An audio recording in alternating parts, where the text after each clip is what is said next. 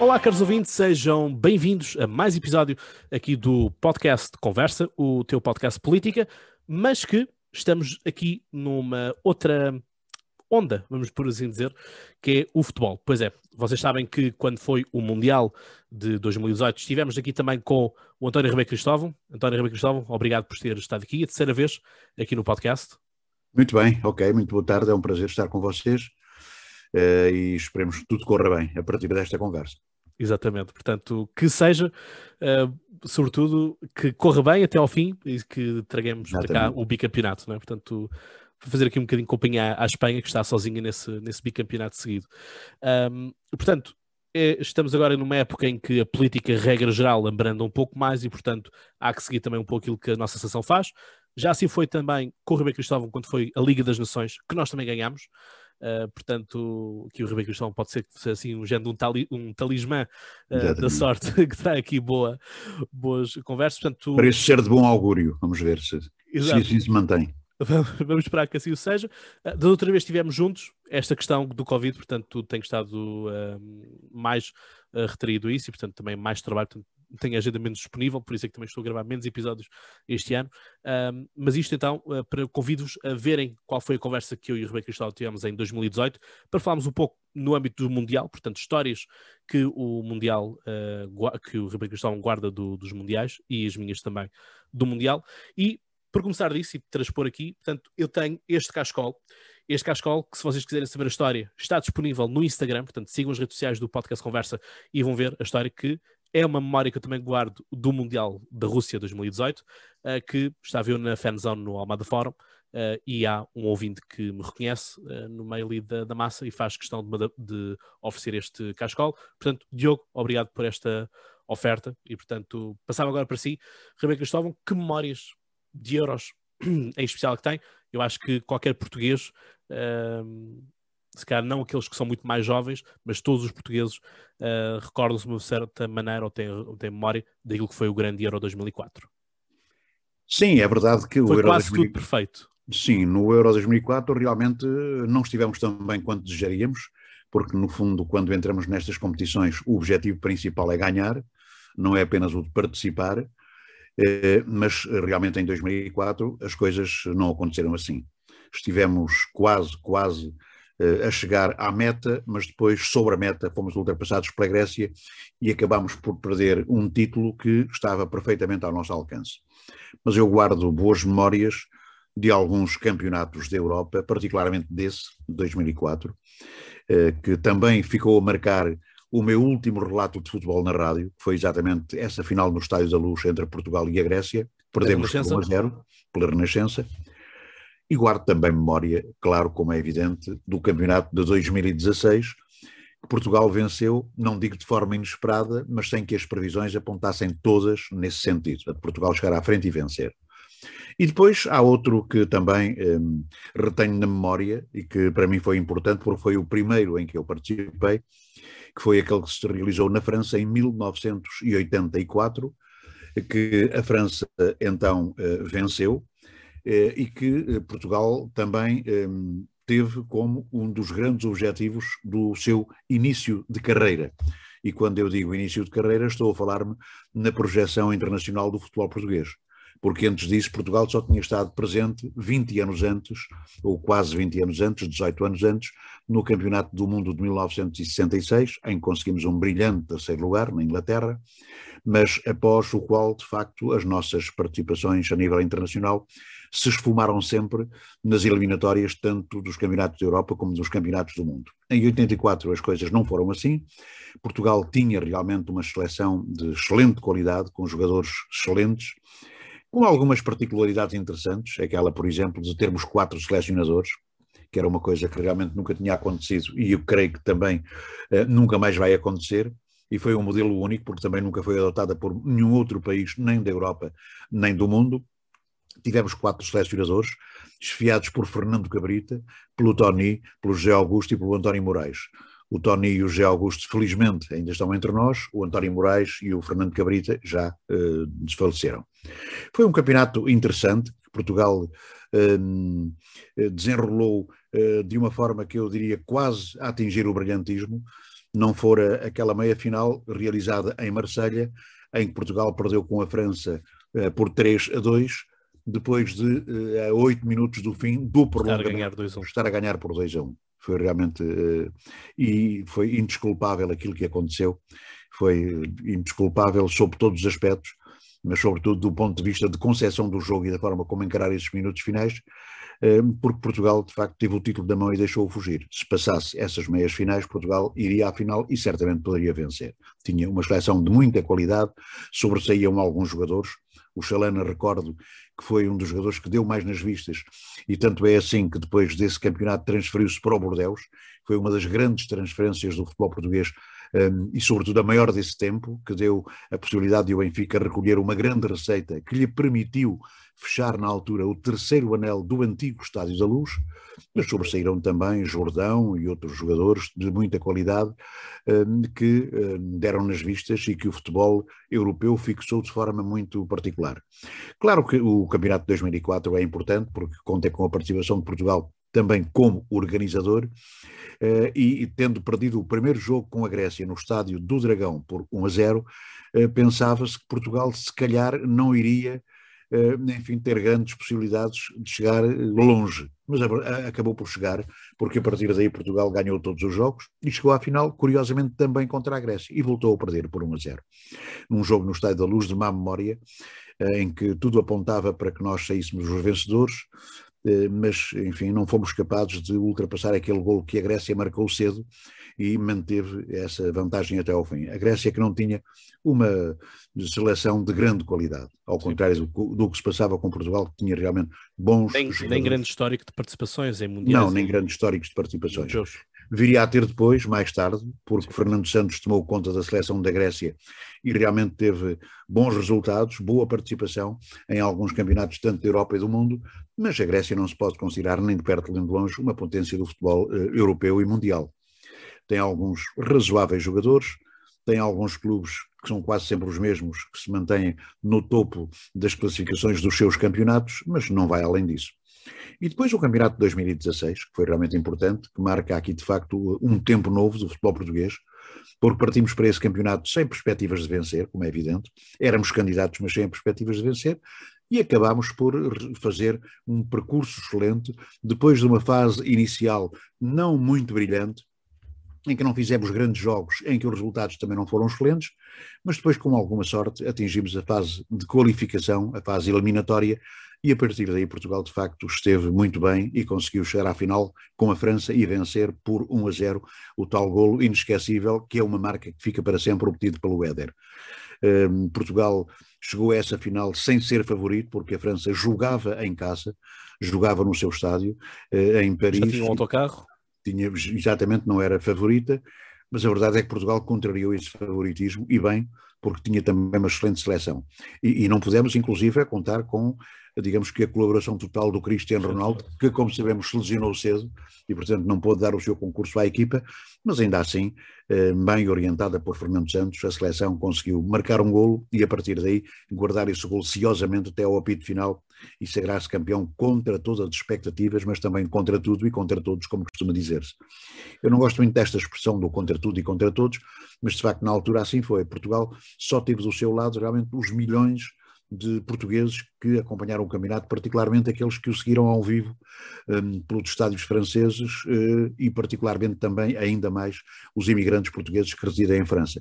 Foi um grande bálsamo para os imigrantes portugueses que passam muitas vezes vida difícil no seu dia a dia é, com uh, os patrões franceses e que encontraram aí uma forma não digo de se vingarem, mas pelo menos de fazerem, é? de fazerem eh, valer junto eh, da comunidade francesa a valia dos portugueses também no futebol. E, portanto, foram esses três eh, europeus que, de facto, eu registro com uma eh, memória mais, mais viva e mais evidente, mas há outros que também nos correram bastante bem. O campeonato de 96, eh, que também foi um bom campeonato, e foi a partir de 96 que nós participámos sempre nos campeonatos da Europa. Então o selecionador era o António Oliveira, fomos eliminados pela Polónia com gol do é em Birmingham, eh, e depois tivemos que vir para casa mais cedo, Mas pronto, mas as nossas participações a partir daí foram sucessivas, estivemos sempre em todos os campeonatos, quase sempre com grande brilhantismo, por força também da qualidade dos nossos jogadores que entretanto foram despontando uh, nos clubes principais, com a formação de escolas, de academias, uh, que criaram bons jogadores, e depois também com a possibilidade de muitos deles uh, rumarem a, outros campeonatos da Europa e mais aí adquirirem uma experiência maior, porque são mais competitivos, são mais exigentes, e portanto temos tido esse conjunto de fatores que nos têm beneficiado e que se refletem inclusive naquilo que nós temos uh, para este campeonato de 2021, cinco anos depois, contrariamente ao que é habitual, porque o período de campeonatos é de quatro em quatro anos, mas temos realmente bons jogadores, formamos uma excelente seleção e podemos dizer que, não sendo abertamente os favoritos, estamos, sem dúvida, no lote dos candidatos à vitória final no campeonato. As bolsas europeias, pelo menos assim o entendem. Eu ainda há pouco consultava aqui uma bolsa francesa que coloca Portugal no sexto lugar dessa, dessa bolsa, com a França à frente, claro, e depois com a Alemanha, com a Espanha, eh, com a Bélgica, curiosamente, eh, e com Portugal, e excluindo a Itália, que é uma coisa que de algum modo me surpreende, muito embora a Itália nem sempre tenha participações muito regulares nas é competições é internacionais. Acaba por, acaba por ser uma marca também italiana, não é? Eh, essa inconstância, não é? Todo, pois, exatamente. Aquele penalti do, do Zaza, não é? Aquela preparação toda.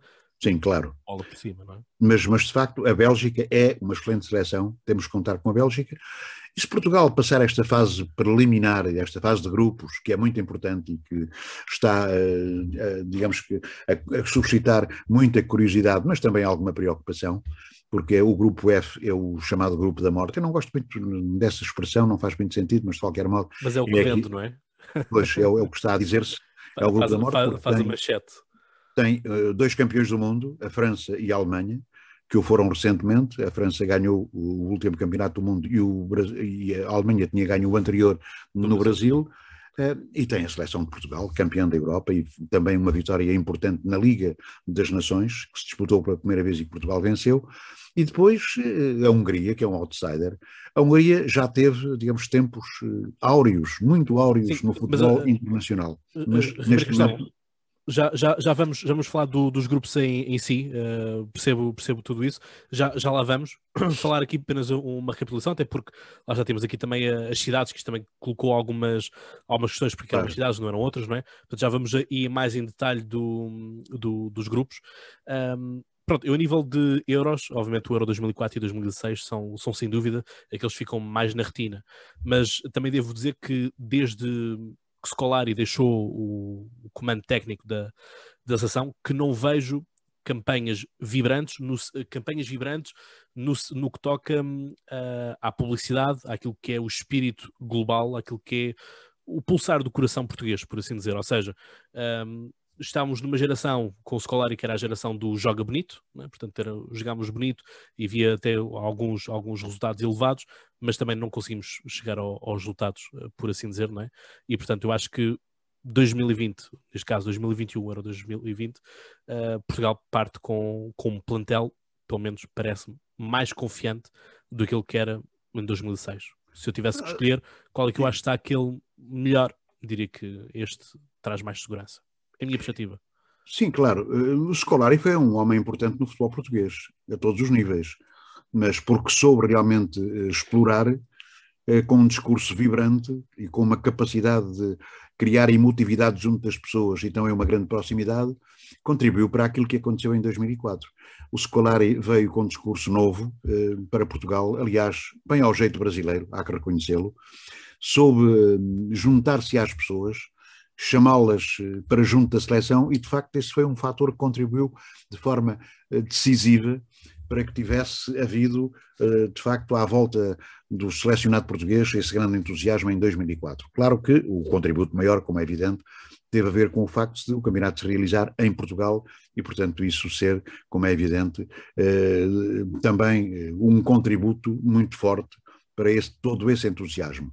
Mas, de facto, o Scolari trouxe um discurso diferente, um discurso vibrante, um discurso que fez emocionar as pessoas e que as ligou à sua seleção. Isso agora não acontece, agora por razões que têm a ver também com o momento difícil que vivemos com a pandemia. Mas antes disso, também porque, como é evidente, eh, o discurso do Fernando Santos sendo um discurso que eu aprecio muito e que eu acho que é muito correto, não é um discurso tão empolgante quanto era uh, o do Scolari. E depois as circunstâncias também são diferentes, também mudaram e são diferentes. Mas eu creio que à volta da seleção continua a haver uh, a mesma fé, continua a haver toda uma crença de que realmente podemos ir longe, porque temos uma grande seleção, temos bons jogadores, jogadores com uma qualidade uh, fantástica, que se manifestaram muito importantes nos campeonatos da Europa em que participaram, na Inglaterra, na França, na Itália, na Espanha e até na Alemanha. E, portanto, isso, digamos que é um fator uh, importantíssimo e decisivo para que os nossos jogadores rendam uh, aquilo que está, de facto, ao alcance das suas qualidades. O, o futebol português, hoje, vive uh, dessa, dessa contingência. Os jogadores portugueses vão jogar para o estrangeiro, naturalmente que não há em Portugal capacidade para os remunerar de forma tão forte como acontece noutros países, onde os campeonatos de facto também são mais rendosos, rendem mais, mas isso também, como é evidente, traz mais qualidade aos jogadores. E isso está visível. Ainda agora tivemos, por exemplo, a boa notícia de que o Ruben Dias foi considerado na Inglaterra o jogador do ano. Exato. E, e, é um, Ronaldo, e é um jogador, é um jogador que está há pouco tempo. É um jogador que está há pouco tempo na Inglaterra, Sim. portanto, é uma boa notícia. O Cristiano Ronaldo, digamos que é sempre a nossa grande imagem e continua a ser, apesar dos seus 36 anos, o Cristiano Ronaldo vai continuar a ser a nossa grande imagem enquanto ele quiser. Claro que poder-se-á dizer, e com razão, que o Cristiano Ronaldo já não está fisicamente um, o jogador com a dimensão que ele já conseguiu ser um, em provas anteriores. Mas, de qualquer modo, o seu contributo é sempre importante e o Cristiano uh, vai também, certamente, neste campeonato ter uma participação muito efetiva e muito útil, porque o selecionador irá tirar dele o rendimento que está ao seu alcance, já sem ser aquele dos tempos de antanho, mas, sem, mas vai dar certamente um rendimento muito interessante e importante para que Portugal faça uma boa figura neste campeonato da Europa. Exatamente, e portanto esperemos que a meio de uma conferência de imprensa, quando os resultados não forem assim tão animadores quanto isso, Fernando, Fernando Santos diga que vai ser recebido em Portugal dia 12 de junho, diz que só volta para Portugal dia 12 de julho e vai, recebido, vai ser recebido em festa. Né? Portanto, isso também foi um, um, momento caricato do Euro. Portanto, ninguém acreditava, toda a gente se riu quando ele disse isso. A verdade é que uh, foi um engenheiro que prometeu e, e, e, fez, fez obra. Ora bem, vamos ter o campeonato a desenrolar-se em várias uh, cidades. Copenhaga, Bucareste, Budapeste, um, Sevilha, uh, São Petersburgo também, Roma, Munique e Londres, Glasgow também. Roma, Portanto, onde começa amanhã o campeonato. Exatamente. Com o jogo entre a Itália e a, Turquia. Turquia. Exatamente. E portanto, um, isto, fazendo aqui um paralelismo com aquilo que foi uma competição que também se jogou no início deste ano, não no futebol, mas no rugby, que foi o torneio das Seis Nações. Na altura, uh, o torneio das Seis Nações, uh, a França propôs que uh, o torneio se fosse todo centralizado em Paris, Portanto, todas as seleções ficariam nos arredores de Paris e jogavam entre si, sempre no, no, no estádio da França. Uh, o Euro 2020 vamos manter este circuito de, das cidades. Houve aqui umas cidades que tiveram que ser alteradas, como o caso de Bilbao, que deixou de estar, passou a estar Sevilha, por exemplo, aqui bem próximo de nós. Um, a questão aqui é depois estas bolhas que uh, têm que ser realmente herméticas, sendo que já tivemos casos positivos na seção da Espanha e da, e da Suécia que estão no mesmo grupo. Sim, claro que este é um vai campeonato... Vai ser mais complicado, não é? Estas locações. Sim, vai ser. Este, este campeonato é um campeonato anormalmente diferente daquilo que têm sido as outras edições anteriores, desde o início em 1960, porque vai de facto disputar-se em várias cidades. Foi, eh, digamos que, uma proposta deste presidente eh, da UEFA, do, deste esloveno, que de facto lançou esta ideia e a concretizou. Não parece muito recomendável que o campeonato seja disputado nestes moldes, porque favorece mais umas seleções do que outras. Sim, porque há umas equipas que vão jogar em casa. Não é? Claro, é o caso da Hungria, por exemplo. Uh, e é o caso de, de da Alemanha, Espanha, que também faz os, jogos, faz os, jogos, todos, faz os jogos todos em casa, e a Itália.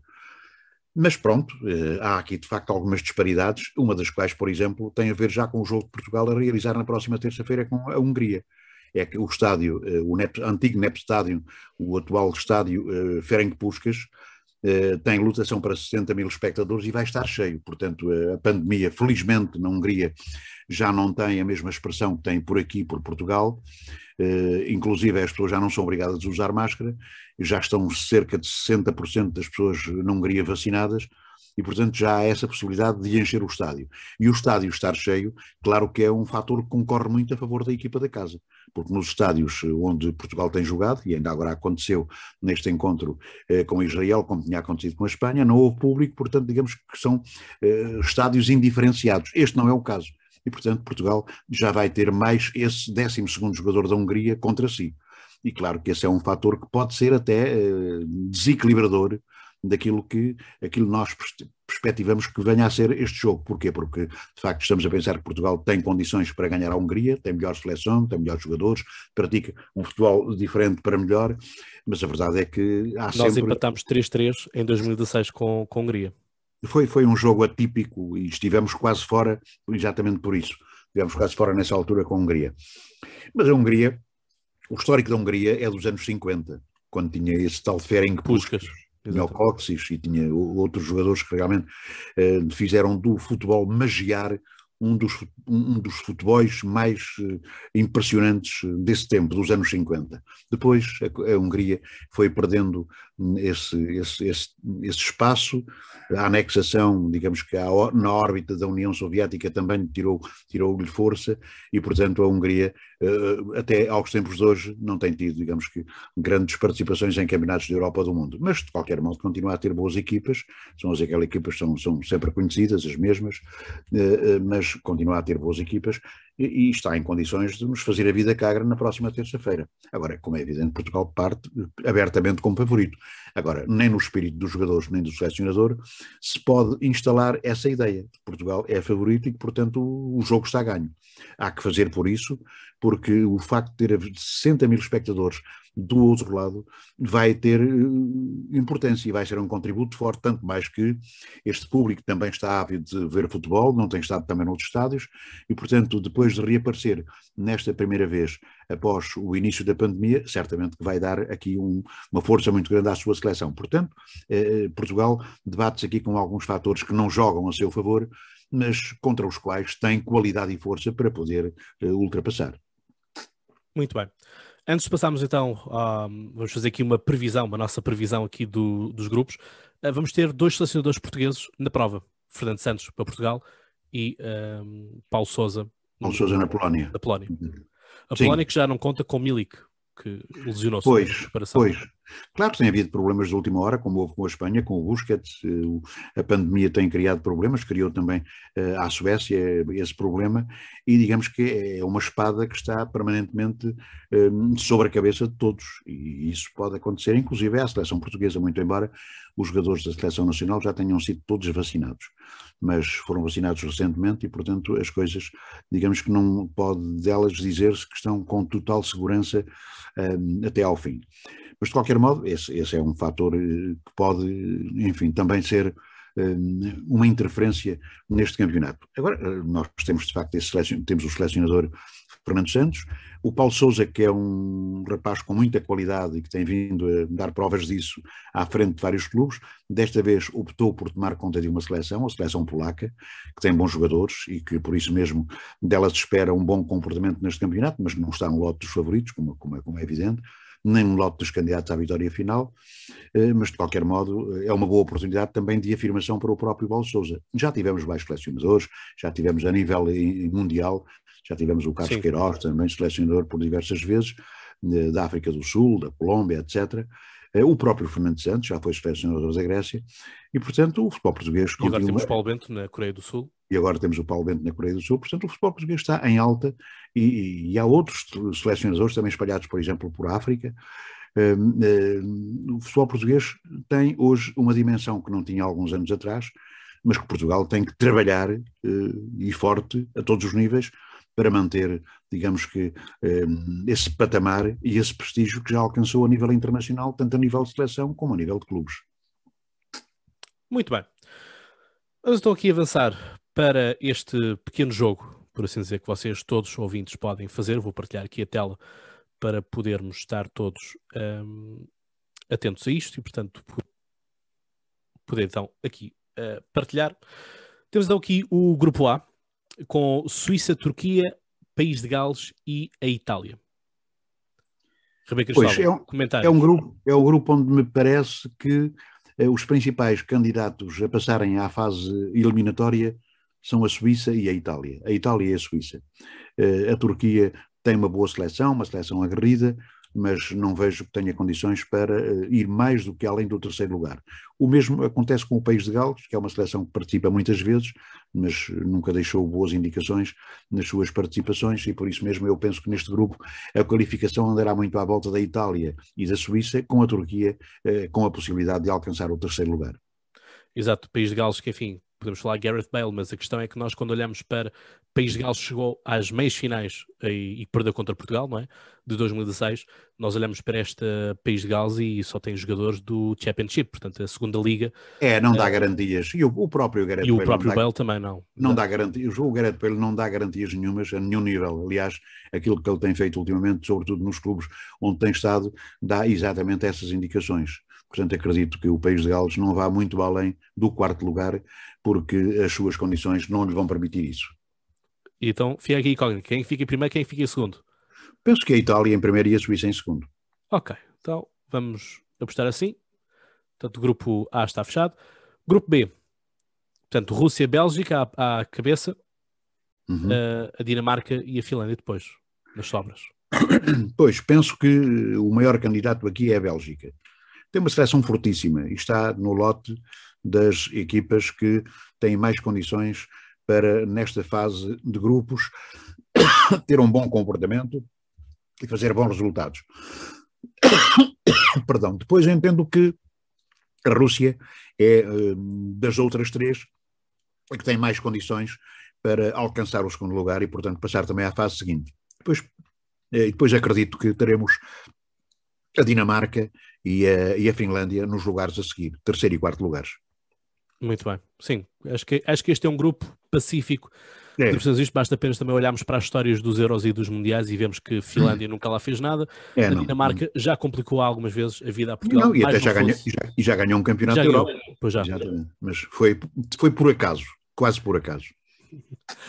Agora, este grupo C uh, parece ser tranquilo, no papel, mas quanto a mim, uh, não me parece ser tão tranquilo quanto, quanto, isso. Vou explicar porquê, e não sei se o Ribeiro Cristóvão eh, concordará com, com a minha opinião, mas a convocatória da, da Holanda foi a convocatória mais criticada a nível mundial na imprensa, uh, porque estão, estão escolhas um pouco estranhas, como temos o Stecklenburg com 38 anos de volta à baliza, mas não temos Silesen, guarda-redes suplente do, do Barcelona uh, e não temos um, um, artilheiro do, do Tottenham uh, holandês. Pois. Portanto, e também não temos Van Dijk que está alusionado. Portanto, claro, exatamente. não é a Holanda uh, que vimos, por exemplo, no, na Liga das Nações, por exemplo. Claro que não. E, e, que chegou à final e perdeu com Portugal por 1 a 0 no Estado do Dragão. Mas eu acredito que, apesar de tudo, a Áustria e, e a, um, a Áustria e a Holanda são as equipas mais fortes deste grupo C e, portanto, deverão repartir entre si os primeiro e segundo lugares. Uh, apesar de, dessas circunstâncias que estão a rodear a seleção da Holanda, uh, a Laranja Mecânica faz sempre excelentes provas, tem bons jogadores, uh, digamos que tem, tem uma história de jogo e tem uma ideia de jogo muito, muito, muito interessante e muito importante. E eu acredito que a Holanda é capaz de ficar exatamente no primeiro lugar deste grupo, com a Áustria em segundo. A Áustria em segundo, acha que, acha que o Shevchenko não vai. A campanha do Shevchenko não tem convencido? Não, não tem convencido muito. Acredito que não. Acho que a Áustria, a Áustria, eh, não sendo, digamos que um campeonato forte, eh, não tendo campeonato forte, a verdade é que a Áustria tem muitos jogadores, sobretudo espalhados eh, pelo uhum. futebol alemão, e, portanto, Sim. isso dá-lhe alguma, alguma vantagem. Portanto, penso que a Ucrânia. Sabitzer à, à cabeça, não é? Pois, pois exatamente. Penso, penso, que a Ucrânia que ficará no terceiro lugar e a Macedónia do Norte, que é o estreante, estreante neste campeonato, uh, também, uh, não tendo histórico sequer, vai ter de fazer tudo para incomodar os adversários que lhe, que lhe cabem em sorte nesta fase, mas não irá além disso. Portanto, penso que a Macedónia do Norte terá a conformar-se com o quarto e último lugar deste grupo. Muito bem. Vamos agora aqui para a outra metade, em que temos o grupo D com Escócia, Inglaterra, Croácia e República Checa. Portanto, temos aqui uma Escócia que vai sem o Ryan Gold, uh, Gold, uh, que era o tal Messi uh, escocês, não é? que foi apresentado no, no, Sporting. Temos Inglaterra, que é aquela Inglaterra com, com boas individualidades, mas que não vai indo. A, a Croácia, que foi vice-campeã do, do mundo, portanto, perdeu na final contra a França e temos uma República Checa que, enfim, é sempre aquela seleção de meia tabela, por assim dizer. Portanto, é uma seleção Sim, claro, claro. que vai conseguir indo aos oitavos, quartos de final, não muito mais do que isso. Sim, eu penso, mas apesar de tudo, que nestas uh, circunstâncias atuais, penso que a Inglaterra vai uh, continuar a ser uma seleção interessante e importante, com ambições.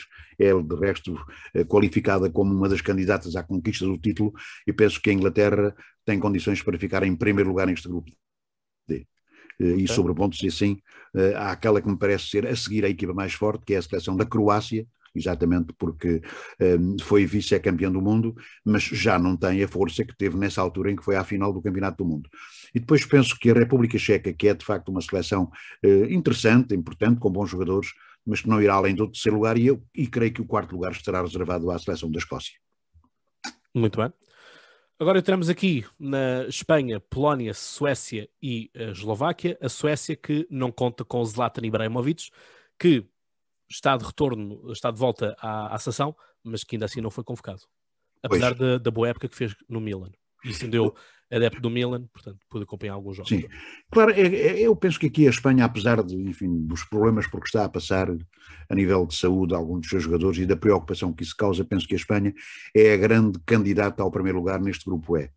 Portanto, a Espanha eh, tem ambições neste Campeonato da Europa, uhum. eh, não vai desmerecê-las e vai certamente ficar em primeiro lugar neste grupo.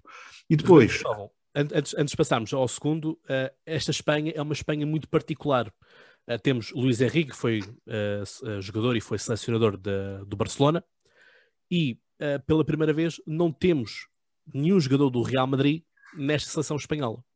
Sérgio, Sérgio, Sérgio Ramos, Ramos. esteve lesionado durante muito tempo da, da, da, temporada e, portanto, não tem ritmo de jogo, portanto, não foi convocado, mas isto é um pouco sintomático. É, mas pode ser uma vantagem. De resto, a Espanha que nós vimos no jogo contra Portugal deixou excelentes indicações. Uhum. Uh, pratica um futebol de altíssima qualidade, tem jogadores jovens capazes de formarem um grupo muito unido e de muita eficácia e, portanto, a Espanha tem condições eh, para manter este estatuto de candidata à vitória final no Campeonato da Europa. Eh, estes problemas todos que surgiram e a ausência de jogadores do Real Madrid, para mim, justifica-se inteiramente. O Real Madrid este ano foi, eh, digamos que, uma sombra daquilo que já aconteceu em anos anteriores e, portanto, ficou até no Campeonato da Espanha numa posição menos boa em relação ao que é habitual e àquilo que dela se exige.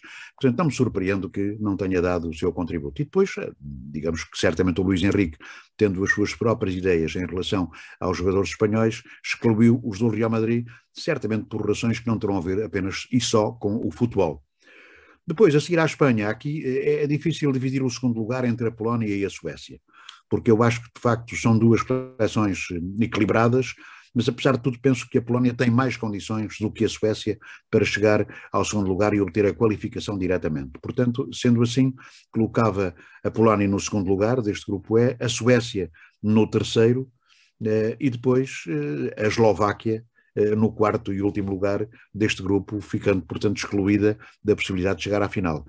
A Suécia em terceiro lugar, tem a possibilidade de depois participar no play-off que dá acesso à fase eliminatória, mas não tem, penso eu, nesta altura, possibilidades muito amplas de chegar além deste terceiro lugar, porque acredito que não consiga sobrepor-se à Polónia.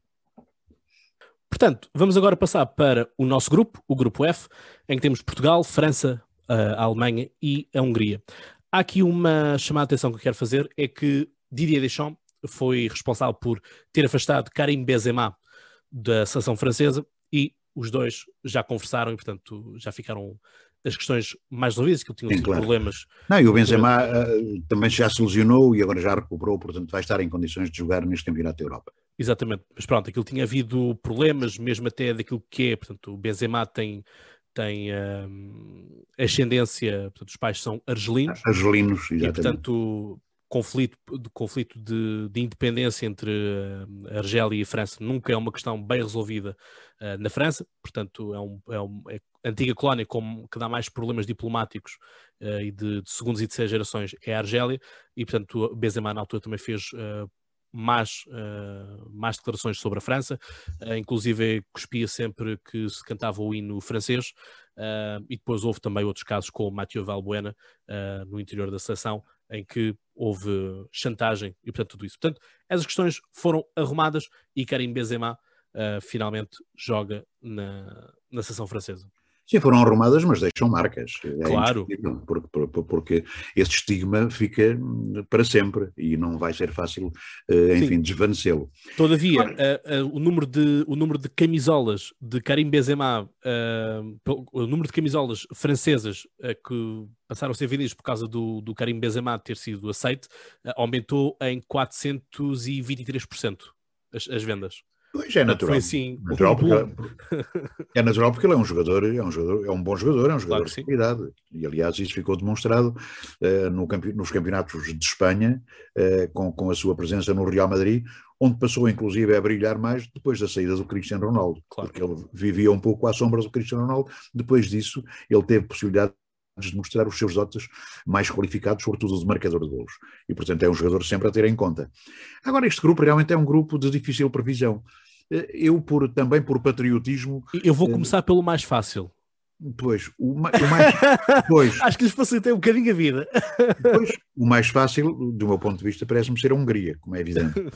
A Hungria é, entre as quatro seleções, aquela que me parece ter menores possibilidades de chegar à fase eliminatória.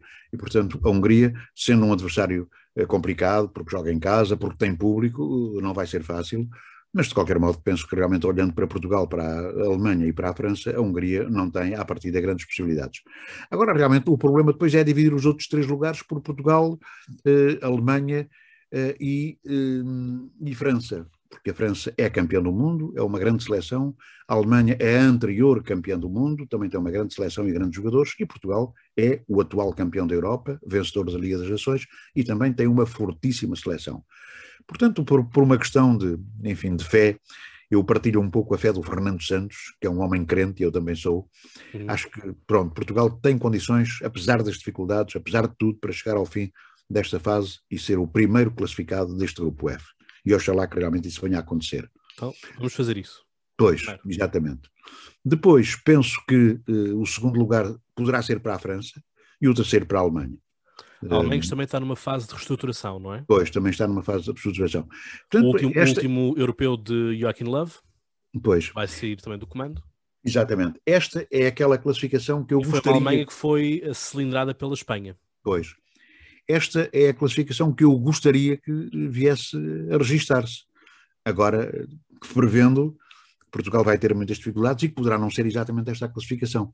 Mas gostaria e desejaria que Portugal ficasse em primeiro, com a França em segundo, a Alemanha em terceiro e a Hungria em quarto, mas enfim, eh, vamos ver o que é que vai acontecer.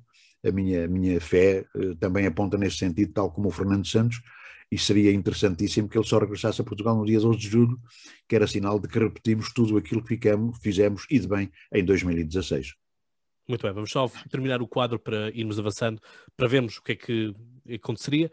Portanto, temos que escolher quatro dessas seleções para os melhores, uh, portanto, vai ser como foi no, do Euro 2016, em que os quatro melhores de seis lugares uh, avançam para a ronda seguinte. Pois. A Alemanha tem... à cabeça, não é? Pois, a Alemanha à cabeça, exatamente. Depois eh, temos. Eu estou aqui, aqui também depende do que é que for o resultado, não é? Porque isto tem a ver com a diferença, quantos pontos tem, a diferença pois, dos mercados sofridos, portanto... Exatamente, tem, tem muito a ver com, essas, com esses, esses aspectos aleatórios. Exato. Eu, eu, estou aqui com alguma dificuldade em ler, porque o, o quadro não ah, está assim muito... Turquia, muito Turquia, Dinamarca, Ucrânia, República Checa e Suécia. Pois, portanto, acredito que eh, de fora fiquem, eh, sei lá, a Turquia e... Um, antes da Suécia, qual é? República Checa. Pois. Uh, e a segunda é a Dinamarca, não é? A segunda é a Dinamarca. Turquia, acredito. Dinamarca, Ucrânia, República Checa e Suécia. Pois, acredito que a Suécia é capaz de ficar fora e a, e a, e a República Checa também. Ok, então passa a Alemanha, a Turquia, a Dinamarca e a Ucrânia. E a Ucrânia, exatamente. Ok. Bem, isto agora deveria de avançar, exatamente. Portanto, com os grupos assim alinhados, Teríamos depois uma Bélgica-Turquia, uma Itália-Áustria, Portugal apanharia a Ucrânia, que já nos fez a vida negra. Uh, depois teríamos uma Croácia-Polónia, uma Espanha-Dinamarca, uma Inglaterra-França, clássico, e outro clássico também seria Holanda-Alemanha, depois a Suíça contra a Rússia. Claro.